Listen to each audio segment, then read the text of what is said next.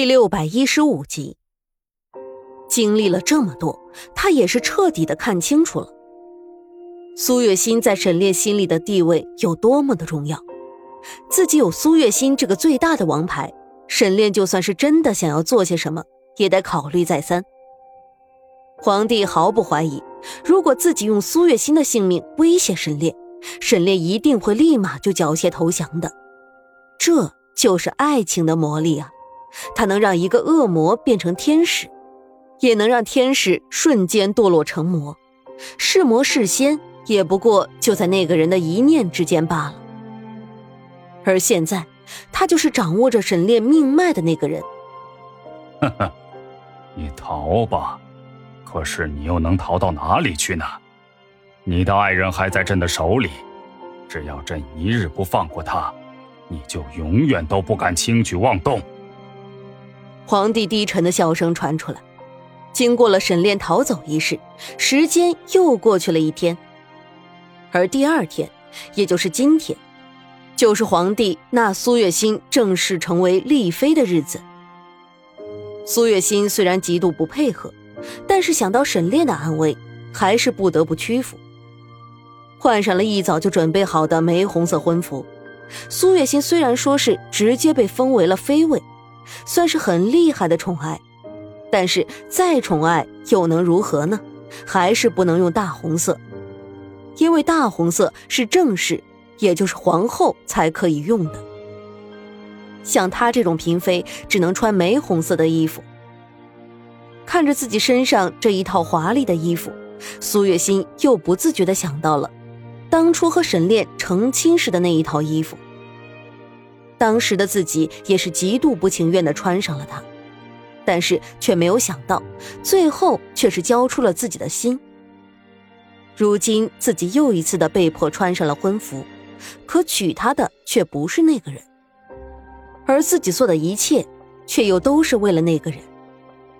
沈炼，你可一定要好好的，不能辜负我对你的信任啊！一定要来救我。苏月心在心里暗自想到，接着他就被拉了出去，又是拜宗祠，又是告知上天的，一整天下来，他什么都没有吃，什么都没有喝，只有一个念头：这个封妃真的是好累人呐。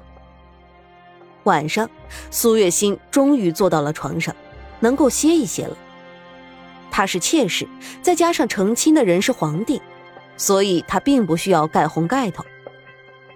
一坐下来，苏月心就迅速的把脚上的鞋子脱了，然后不停的捶打自己的小腿。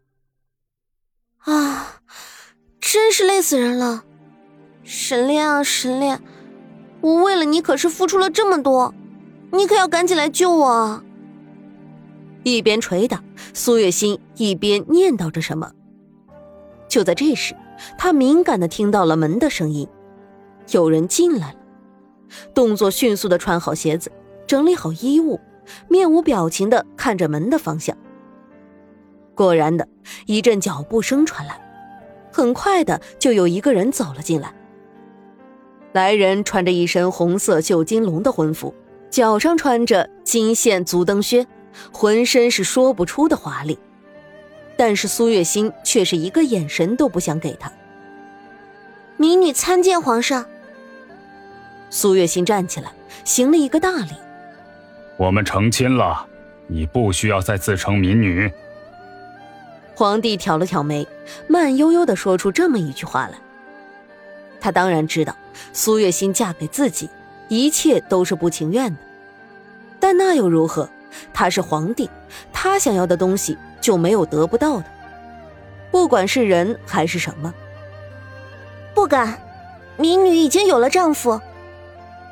苏月心不卑不亢的说道：“苏月心，朕警告你，不要试图挑战朕的耐心。”皇帝冷着脸说出了这么一句话来：“皇上何出此言？民女所说句句属实，不是吗？我已经有了丈夫孩子，是皇上您强硬的要纳我为妃。既然如此，皇上应该就会想到我会有什么反应。”做朕的妃子不好吗？你可以想要什么有什么。你可以想干嘛就干嘛。嗯，是挺好的，但我不喜欢。我的丈夫可以因为我的一句话，为我放弃那些唾手可得的权势。他会在我生病的时候安慰我，会在我生气的时候耐心的哄我。这些都不是什么权势可以给我的。苏月心勾起一抹讽刺的笑容，看着皇上说道：“苏月心，朕最后一次警告你，现在朕才是你的丈夫。”皇上有些愠怒了，说话间竟然上前了几步，一把拉住了苏月心的手腕，似是要把人往床上拖。苏月心一惊，竟是没有反应过来，就直接被皇帝给扔在了床上。床底下放着许多的花生桂圆，被他这么一压，发出了噼里啪啦的声响，硌得他有点疼。不过此时已经不是喊疼的时候了，因为皇帝的身影已经压了上来，他紧紧地攥住了苏月心的两只手，压在他的头顶，看着他的目光深邃，充满了怒气，其中还掺杂了一些苏月心看不懂的东西。你放手！苏月心着急的大声呵斥：“放手！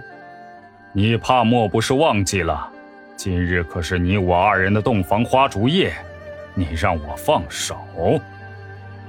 皇帝冷笑着说道：“估计皇帝这一次是真的被气急了，居然连尊称都忘记带了。你，我是沈炼的妻子，你怎么可以？”苏月心一边不停的挣扎。一边说道：“沈炼，恐怕他现在已经去另一个地方报道了吧？再者，这整个天下都是朕的，只要朕想，朕愿意，不管你是谁的妻子，你都只能是朕的。”皇帝说道。说完话，他直接压下来，似是要亲上苏月心的唇瓣。苏月心瞳孔骤缩，挣扎的也更加剧烈起来。就在皇帝的脸快要压上来的时候，他终于获得了一只手的自由。不过此时此刻，一只手也足够了。来不及多想，狠狠的一巴掌就落在了皇帝的脸颊上。啪一声脆响，整个屋子都静了下来。偌大的宫殿一时之间落针可闻。皇帝是被打懵了，他这么大以来就没有人打过他。不敢也是不能。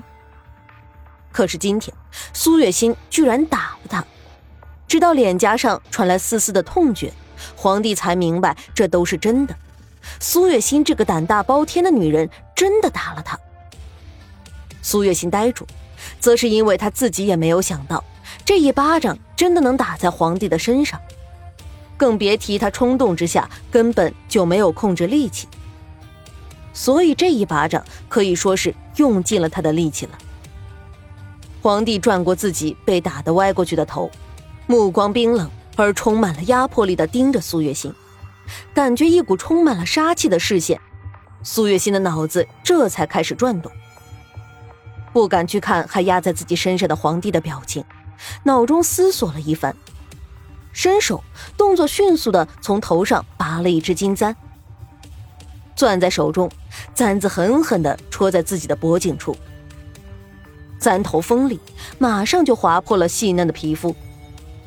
一丝鲜红涌出，顺着脖颈划过，最后消失在喜服上。苏月心，你做什么？皇帝也被这突如其来的变故惊呆了。他觉得苏月心就算是要杀，也应该是杀他才对，为何要自杀？直接杀了他不是更快吗？其实皇帝的想法，苏月心不是没有想过，但又仔细一想，杀了皇帝以后呢，他要怎么去找沈炼，怎么逃出这个铁桶一样的皇宫，这都是问题啊。所以杀皇帝还不如用自己的命来威胁皇帝，恐怕自己现在还有用，皇帝不会对他怎么样。皇上。请你放开我。”苏月琴说道，眼里没有丝毫的惧怕。“如果朕说不呢？”